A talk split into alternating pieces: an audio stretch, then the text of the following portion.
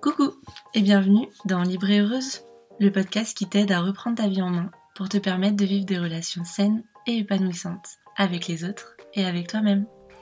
Moi, c'est Coralie, je suis coach de vie. J'accompagne les femmes qui souhaitent prendre confiance en elles, être indépendantes et vivre pleinement. Et notamment celles qui ont besoin de se reconstruire après avoir vécu une relation toxique. J'ai moi-même vécu une relation toxique et violente pendant plus de 8 ans. Et je mets aujourd'hui mon expérience, mes compétences et ma sensibilité à ton service pour t'aider à te relever à ton tour si tu as vécu une relation toxique. Ou tout simplement pour t'aider à prendre confiance en toi, pour que ça ne t'arrive jamais et que tu puisses vivre la vie dont tu rêves vraiment. Tu es prête à prendre confiance en toi, à apprendre à te kiffer tel que tu es et à te créer ta vie idéale? Alors c'est parti dans ces épisodes, mon histoire, je commence par te raconter une partie de mon histoire avec mon ex-pervers narcissique, puis je débriefe avec toi pour mettre à jour les mécanismes de l'emprise, ce qui fait qu'on rentre dans ces relations et qu'on y reste comme moi pendant 8 ans et demi, mais aussi comment on en sort et comment on peut se reconstruire après tout ça, dans l'espoir de t'aider toi, si tu es dans une relation toxique aujourd'hui, ou si c'est le cas d'une de tes amies, ou bien si ça a été le cas et que tu cherches à te reconstruire et à ne pas reproduire ce schéma par la suite. On se met donc en couple alors qu'il vient de quitter son ex, et très vite je commence à apercevoir un deuxième visage. D'un côté, il est toujours omniprésent dans ma vie, il continue à m'écrire à longueur de journée, on est quasiment tout le temps ensemble, si bien que sans trop m'en apercevoir, je finis par vivre avec lui, chez son père. Tout va très vite, on a des discussions sur les prénoms de nos futurs enfants après quelques jours seulement. Il me présente à sa famille et à ses amis au bout de quelques semaines à peine. Il m'aime, je suis la femme de sa vie, ça va vraiment, vraiment très vite. Et en parallèle de toutes ces déclarations, il commence à avoir des comportements que je trouve un peu étranges à l'époque. Il supporte très mal que je n'aille pas dans son sens. Un soir, je ne me sens pas très bien alors que nous sommes dehors avec des amis à lui. Je décide de rentrer, lui reste. Puis il comprend que je suis rentrée chez moi, chez mes parents. Ce qui me paraissait logique, puisque j'étais malade et que je ne voyais pas vraiment rentrer seule chez son père, mais sa réaction était complètement démesurée. Il ne comprenait pas, j'aurais dû l'attendre, chez son père. Ça n'était pas normal, à côté de ça, il revenait petit à petit sur les choses qu'il m'avait dit aimer, les choses que je pensais donc qu'on avait en commun. Et finalement, bah, ce groupe de musique qui était nul, ça c'était moche, ça c'était pas à son goût. Lui qui m'avait tant écouté me disait maintenant que je parlais trop, que c'était pas intéressant. J'y comprenais plus rien.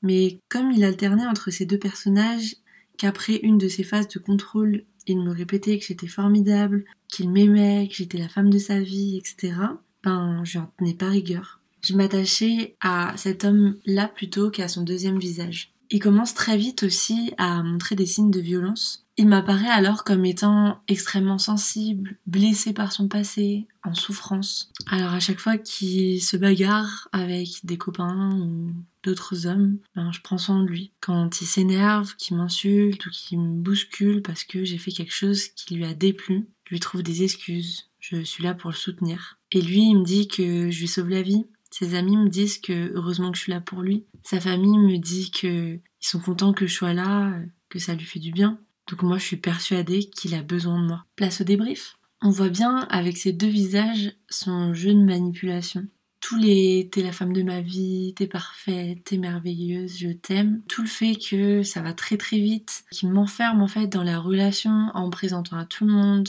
comme sa femme, en me faisant vivre avec lui sans vraiment que je m'en aperçoive. Tout ça fait que, eh ben, moi je suis très vite enfermée dans cette relation et que du coup, j'accepte ces phases de contrôle, j'accepte les moments où il va me rabaisser, où il va être dur, où il va y avoir de la violence psychologique, etc.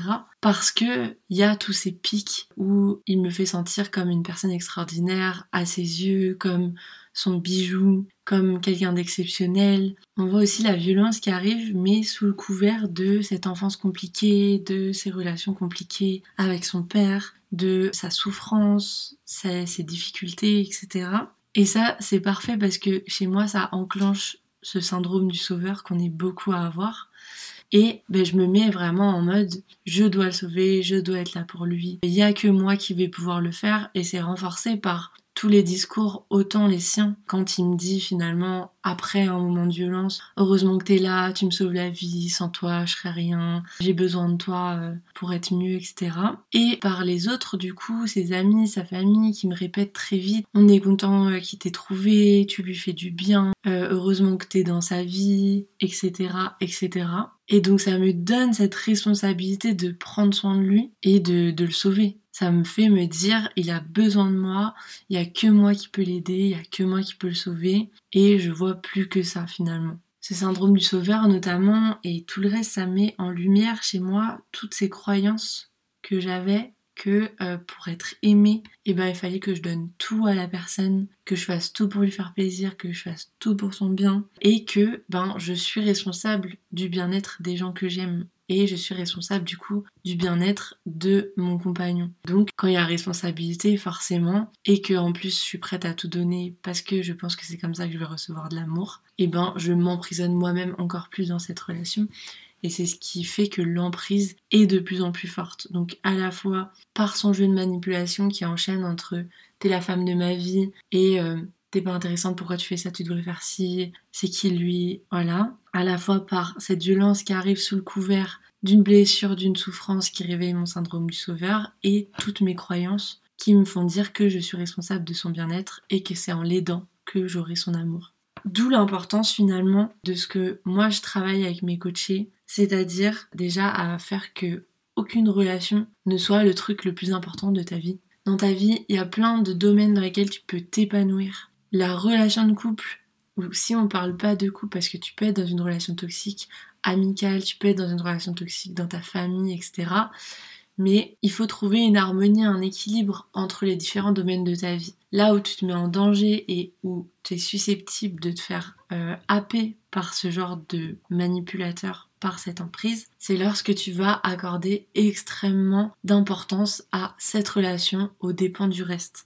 Du coup, tu t'enfermes toi-même, tu vois moins de monde, tu fais moins de choses, ça devient la chose la plus importante et ensuite c'est un cercle vicieux.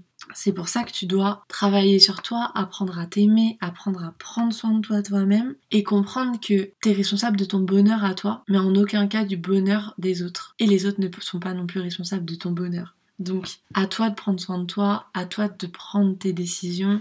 Tu n'as pas besoin euh, que quelqu'un euh, te fasse miroiter que tu es exceptionnel, que, que si, que ça, parce que tu es exceptionnel, tu mérites d'être aimé, mais être aimé pour de vrai. Et ça, c'est pas de l'amour.